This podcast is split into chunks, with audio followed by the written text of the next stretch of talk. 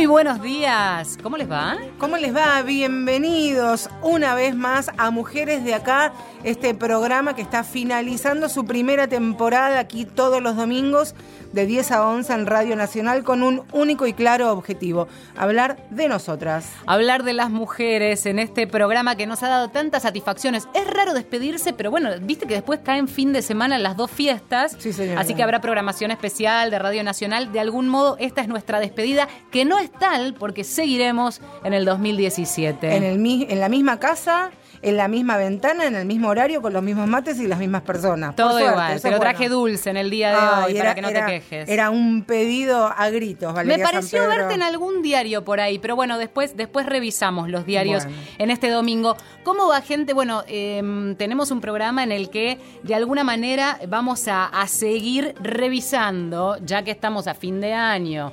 El programa pasado hablamos de las mujeres que para nosotras eran como las mujeres del año por algún motivo y en este caso vamos a hablar eh, o vamos a tratar de hacer una especie de radiografía de nuestro país, ¿no? La Argentina toda, eh, revisando un poco cómo estamos, qué deudas pendientes nos deja en materia de género, obviamente. Siempre y ha sido también una de las consignas de mujeres de acá relegar, amorosamente hablando, un poco a las bonaerenses y a las porteñas, porque claro, en los diarios, en la mayoría de los medios de comunicación, siempre copamos las paradas, o las porteñas o las bonaerenses. Quisimos darle una vuelta de rosca, una realidad para un programa bien federal y saber cuál es el día a día de las niñas, las adolescentes y las mujeres de toda la Argentina. Y qué mejor manera que abrir los micrófonos a las realidades que se viven en cada una de las provincias, hablando con las mujeres de distintos movimientos feministas, de agrupaciones, de minas que día a día le ponen el cuerpo, el alma, su conocimiento y su tiempo a la realidad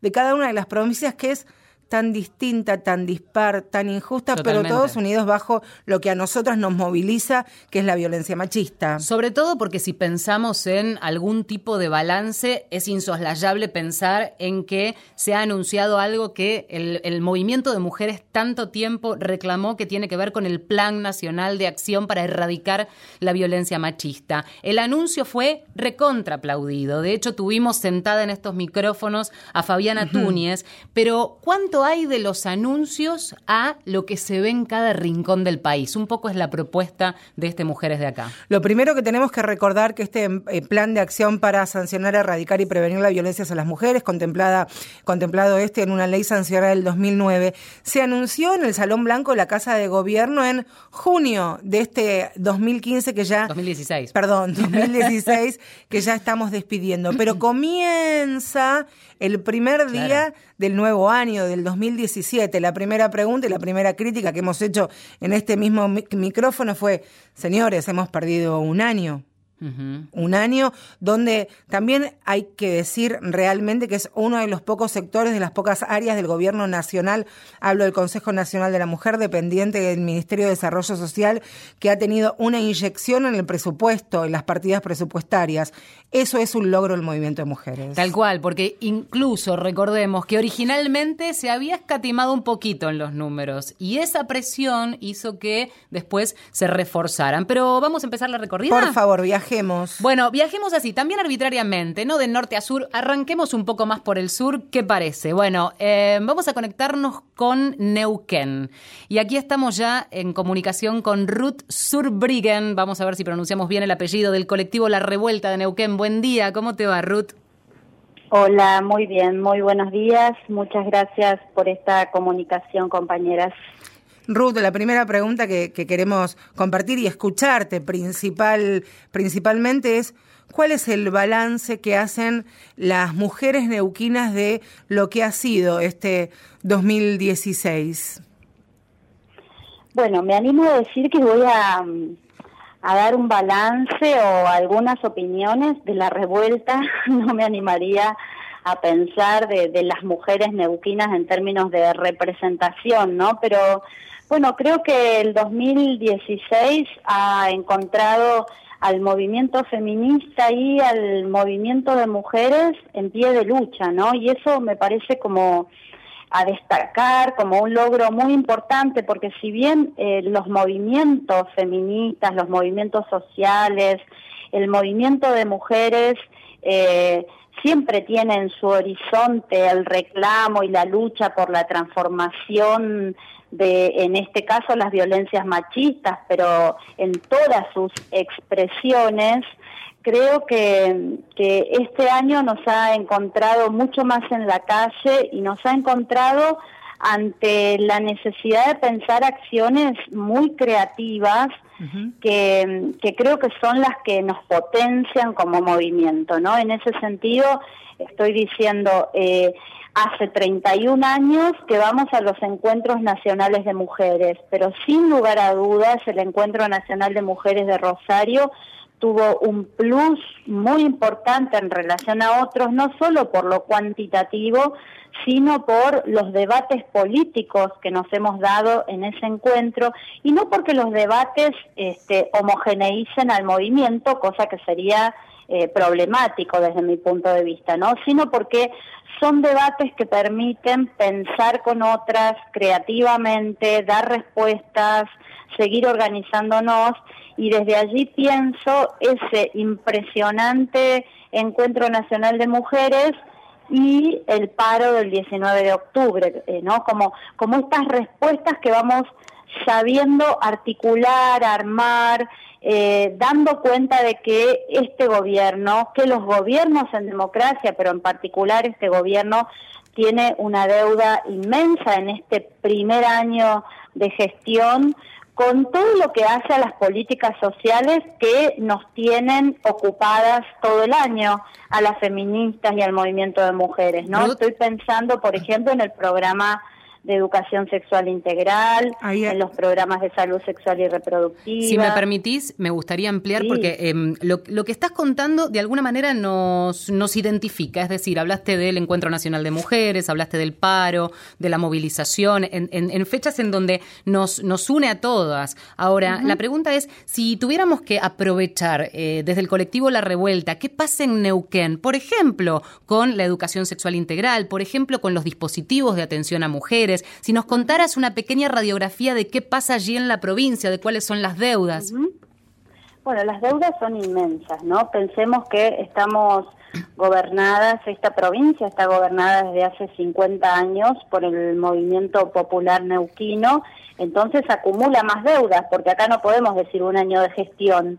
Es en todo caso el mismo partido provincial que eh, no ejecuta las políticas públicas que están establecidas, por ejemplo, en la ley 26.485 de prevención, sanción y erradicación de toda forma de violencia contra las mujeres o las ejecuta timoratamente, ¿no? Eh, por ejemplo, en esta provincia existen únicamente tres refugios y ahí pongo muy entre comillas este, el significado también que, que, tiene esa palabra, ¿no? Pienso que hay que politizar muchísimo cómo nombramos esos espacios que reclamamos, acá se llaman refugios u hogares, y eso en sí mismo para mí tiene un problema porque vuelve a infantilizarnos y a tutelarnos, pero así todo son muy pocos los existentes, hay uno solo en Neuquén Capital, hay uno eh, a 100 kilómetros de Neuquén Capital, que es en Cutralcó, y otro en Zapala.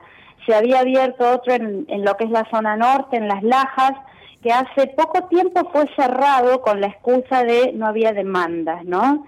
Eh, si hay una política activa de prevención, sanción y erradicación de la violencia, seguramente eh, la demanda va a ser canalizada por esos espacios, pero evidentemente no es lo que eh, estamos viendo en la provincia de Neuquén.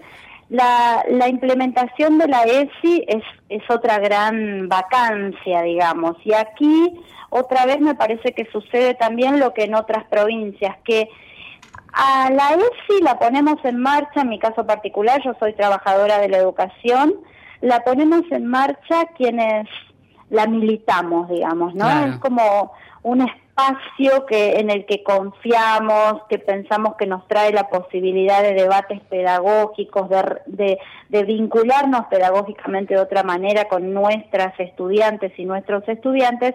Entonces creo que este año lo que hemos hecho y muy fuertemente es resistir a los embates contra la ESI pensando en salidas más autogestionadas, si se quieren, las escuelas. Acá en Neuquén, aprovecho para contarte, nosotras desde mm, socorristas en red feministas que abortamos, desde esa red en la zona patagónica, el año pasado, en 2015, decidimos em, provocar a los sindicatos de docentes, tanto de Río Negro como de Neuquén y de Chubut, a la realización de foros de educación sexual integral. En ese momento, cuando lo decidimos, todavía no había venido todo el desguace del programa, pero decíamos a 10 años de la ESI, octubre de 2016, 10 años de la sanción de la ley, era un buen momento para insistir con ese tema.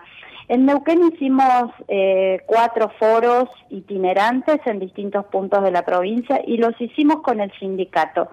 Valoramos muchísimo eso porque porque es la necesidad de que también el sindicato comprometa esfuerzos, recursos, En, promover eh, debates sobre un tema en el que tenemos que seguir avanzando. por la disparidad que hay de su aplicación y porque todavía hay muchos sentidos retrógrados vinculados a la educación sexual, ¿no? No se piensa necesariamente Hemos aquí, Ruth, cuando se cumplieron los 10 años de, de la ESI, ha eh, hablado y, debatido y profundizado la situación en, en distintas provincias. Es allí donde queremos ir este, discriminando y dividiendo los tiempos de este, este modesto programa, así que te despedimos que nos vamos a, otra provincia a ver qué, qué, nos cuentan otros movimientos de mujeres. Muchas gracias, Ruth, por, Ruth, por esta comunicación. Muchas gracias a ustedes abrazo, hasta pronto. Allí estábamos. Y de Neuquén ahora vamos a seguir viajando, ¿eh? Pero antes, un poquito de música? Por favor, sí, dale. Te voy a empezar a agitar este domingo. Agítame toda, Sácate la modorra, vamos. Esta es Agus Leoni, la negra Leoni. ¿Quién te quita lo bailado? Y tiene que ver un poco con esta revuelta. Mamita. Despierta una vez más, sin nada que perder. Llueva, nieve o truene se cansó de ver cómo pasa el tiempo por delante de su nariz y pinta un camino, aunque sea color gris.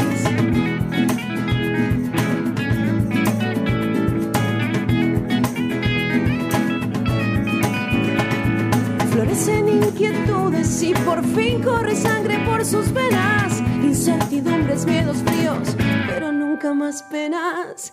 Mira por la ventana, solo es tomar la decisión y aunque estés equivocada, ¿quién te va a decir que no? ¿Quién te va a decir que no? Desempaña sus ojos y aunque duela la verdad, entiende que el castillo no era de cristal. Siente cosas nuevas quizás,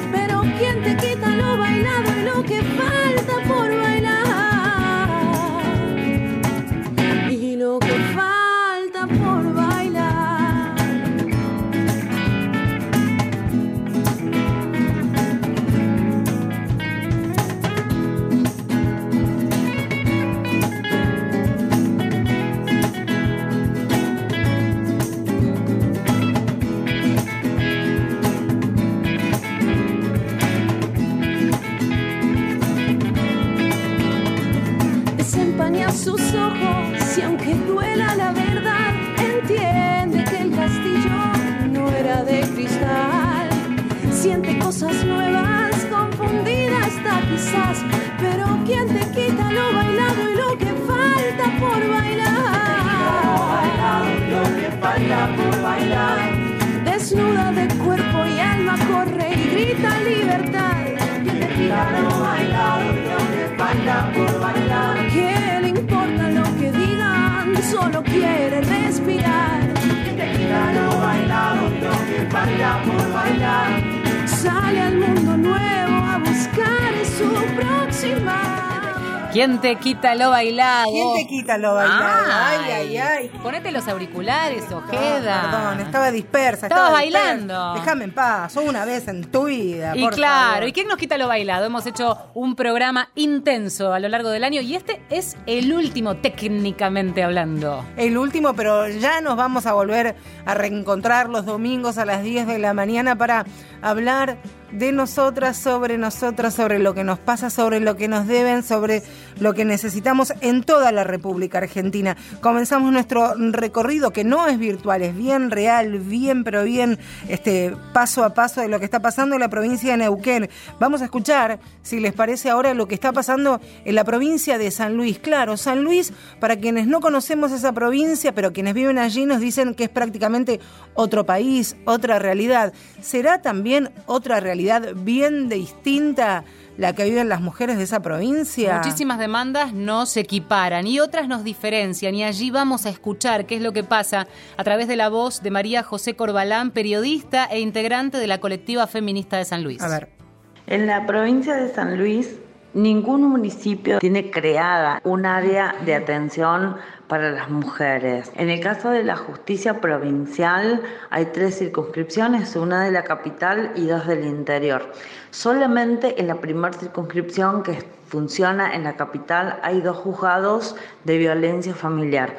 En estos juzgados se niega sistemáticamente la posibilidad de las mujeres de denunciar en este lugar. Son derivadas a la comisaría, en donde también tienen inconvenientes para erradicar la denuncia. Lo más drástico de la provincia de San Luis es la creación de una secretaría llamada Secretaría de la Mujer, ni una menos que depende directamente del gobierno provincial y que tiene jerarquía ministerial.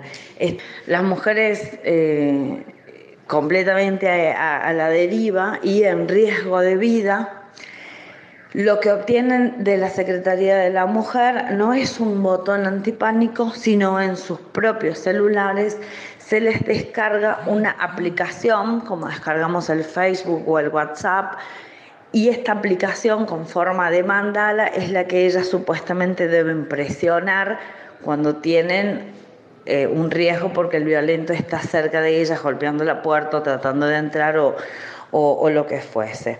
Es solamente atiende a las mujeres a partir de los 14 años y en muchas oportunidades le ha negado la asistencia a niñas de 11, 12 y 13 años que han resultado embarazadas producto de violación de padres, padrastros, tíos o abuelos, cosa que en la provincia de San Luis lamentablemente está naturalizada y es más común de lo que los funcionarios los partidos, los dirigentes y demás quieren demostrar.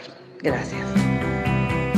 El tema del abuso que, que mencionaba, ¿no? Como Sí. una preocupación central, abuso de menores en esos ámbitos familiares, un tema que hemos tratado, pero que vamos a seguir desarrollando Y también. que vamos a profundizar muchísimo eh, el año que viene, pero no porque no sea importante, sino porque es algo que las estadísticas, los números, las denuncias y las realidades que viven los niños, niñas y adolescentes en nuestro país es verdaderamente dramático. Si a nosotros, a todo el país, nos conmueve, nos enloquece lo que está pasando con las mujeres, que cada 30 horas una mujer en la Argentina sea asesinada, los números que tienen que ver con el abuso y con la violación a nuestros niños es drástico, es terrible y esto dicho por propios funcionarios del Ministerio de Justicia de la República Argentina que vamos a, a estar ampliando.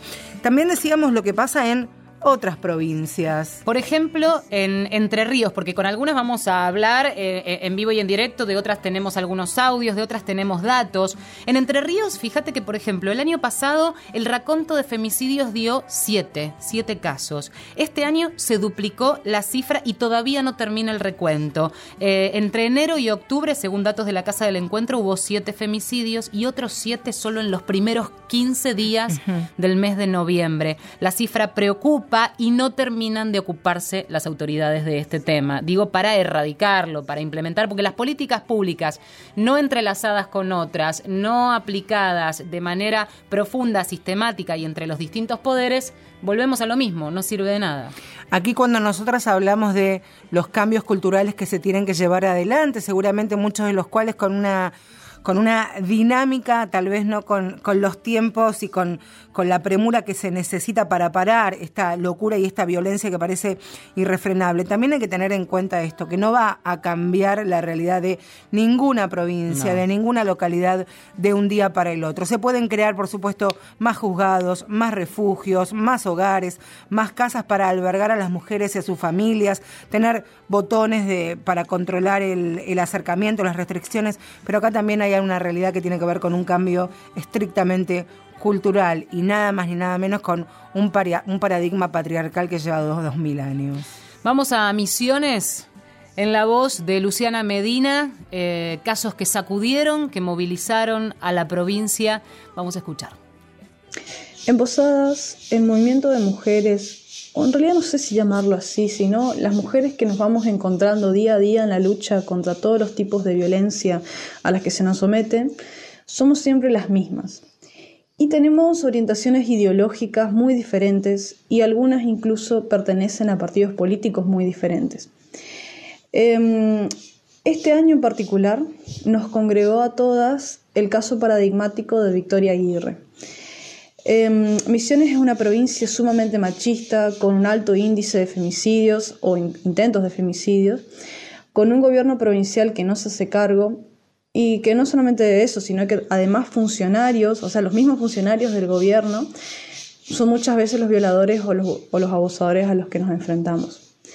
Em, en este caso, el que nos congregó este año, el de Victoria Aguirre, Victoria es una joven obereña que está presa en prisión preventiva desde hace dos años nosotras pedimos su inmediata escarcelación, que el juicio salga ya y que se le cambie la carátula del caso femicidio vinculado, ya que lo que ocurrió fue que su pareja mató a golpes a la hija de Victoria, que, llamada Selene, que tenía en ese entonces dos años, eh, en un marco de violencia de género hacia ella. Em, y otro caso que este año también fue muy importante, em, o sea que, no quiero dejar de nombrar, es el travesticidio de Evelyn, que probablemente lo habrán escuchado, que ella fue tirada como si fuese un objeto en una estación de servicio abandonada que está sobre la avenida principal de Posada y las fotos de su cuerpo fueron viralizadas. Este brutal travesticidio nos movilizó y nos llevó a un acercamiento con las compañeras trans y actualmente estamos tratando de armar un nuevo frente para la lucha. Las realidades, los casos con nombre propio, las historias en cada rión, rincón del país y las luchas que generan esos casos. Con este año, la particularidad de cada organización que contactamos, algunas que están saliendo al aire y otras que no, es la movilización, el abroquelado de las distintas, de los distintos movimientos de mujeres por las distintas causas, locales, provinciales y a nivel país. ¿Qué es lo que pasa con la violencia hacia las mujeres, niñas, adolescentes y mujeres adultas en las distintas provincias? Es cierto que a algunos gobernadores o gobernadores la temática les importa consideran que la violencia hacia las mujeres tiene que ser una política de Estado en la que estén abroquelados todos los actores de la sociedad. En otros casos, sin embargo, en otras provincias, la temática se lo llevó puesto como en estas circunstancias, en estas situaciones en las que el movimiento de mujeres, acompañados en muchas circunstancias también por varones, salieron a las calles y no tuvieron los gobernadores o intendentes otra realidad que tomar nota de lo que estaba pasando. Ahora bien, ¿Es suficiente con tomar nota? No, señores, no es suficiente y los testimonios dan cuenta de eso. Totalmente. Bueno, estuve conversando esta semana con Patricia Cravero, es colega eh, de Córdoba y además parte del colectivo Ni Una Menos en Córdoba. Eh, me hablaba, por ejemplo, que este año fue terrible tema femicidios, 23 eh, mujeres asesinadas, la peor estadística de los últimos años, pero además hablábamos de esto, ¿no? Los anuncios y el correlato en la realidad. Este año la legislatura de Córdoba, por ejemplo, aprobó un paquete de leyes muy interesante sobre violencia de género. El tema es ver de qué manera se va a implementar y sobre todo cuándo, porque ya se patea a 2017. Crean un foro especial de Violencia de Género, más asesorías letradas y distintas instancias administrativas y judiciales para que se pueda denunciar la violencia contra las mujeres. Por otra parte, estaba previsto en Córdoba, y esto lo había adelantado Fabiana Túñez en su momento acá, Córdoba era uno de los lugares en donde se iba a implementar la tobillera electrónica a modo de prueba todavía no arrancó. Bueno, todavía no arrancó, es decir, eso que se pensaba hacer como prueba piloto en 2016 se patea también para 2017. También es, es importante, ¿vale? Lo que pasa en la provincia de Buenos Aires. Fue la, la propia gobernadora María Eugenia Vidal que al momento de hacer la jura, cuando asume como eh, la primera gobernadora mujer del distrito bonaerense, juró por él por ni una menos y que iba a trabajar a conciencia acerca de eh, para erradicar la violencia machista en la provincia de Buenos Aires. Hubo anuncios, estábamos hablando de un sistema de atención temprano que iba a ser una especie de de dónde se podían llevar adelante los llamados telefónicos de asistencia, contención y acompañamiento de las víctimas, los refugios también. Bueno, vienen algunas situaciones un tanto dilatadas. ¿Se está trabajando? Sí, se está trabajando. E insisto con esto, sabemos que no va a ser de un día para el otro. Pero por eso también hinchamos mucho con el tema de la educación sexual integral. Pareciera todo remitir a eso. Y sí, probablemente sea en otra generación, pero estamos ya formando pibes y pibas que tienen otro chip sobre el tema de cómo tratar al otro, de cómo este, apropiarse del cuerpo, de decidir, cómo de compartir no avasallar. espacios de pertenencia con el otro y con la otra. Y también aquí hay una realidad, a mí esta semana me pasaron un par de situaciones que tienen que ver con el lugar que uno ocupa como periodista que al que le interesa, a la que le interesa esta temática Sí. que tiene que ver eh, la temática de género. Se han contactado en todo este tiempo infinidad de mujeres, de familias que han ido a comisarías y no les han tomado la denuncia, amigas de mujeres violentadas que no saben qué hacer, cómo ayudarlas y demás. El rol del periodismo en esta situación puede ser un puente, pero no es justo para las mujeres y el Estado no puede funcionar así si es que una tiene que mandar un WhatsApp a una funcionaria para que Claro, vea, che, te voy a mandar la copia de una denuncia a ver qué podemos hacer. La excepción no hace la regla. No puede una mujer que tal vez en 5 o 10 minutos va a ser molida a palos y posiblemente asesinada, esperar que una periodista le pase, está bien, armamos redes, nos hermanamos en, Sí, en no esta somos un dispositivo de atención. Pero no somos Estado. No somos Estado, no es nuestra responsabilidad, aunque la tomemos como propia. Ya venimos. Temas de género para todos. Mujeres de acá.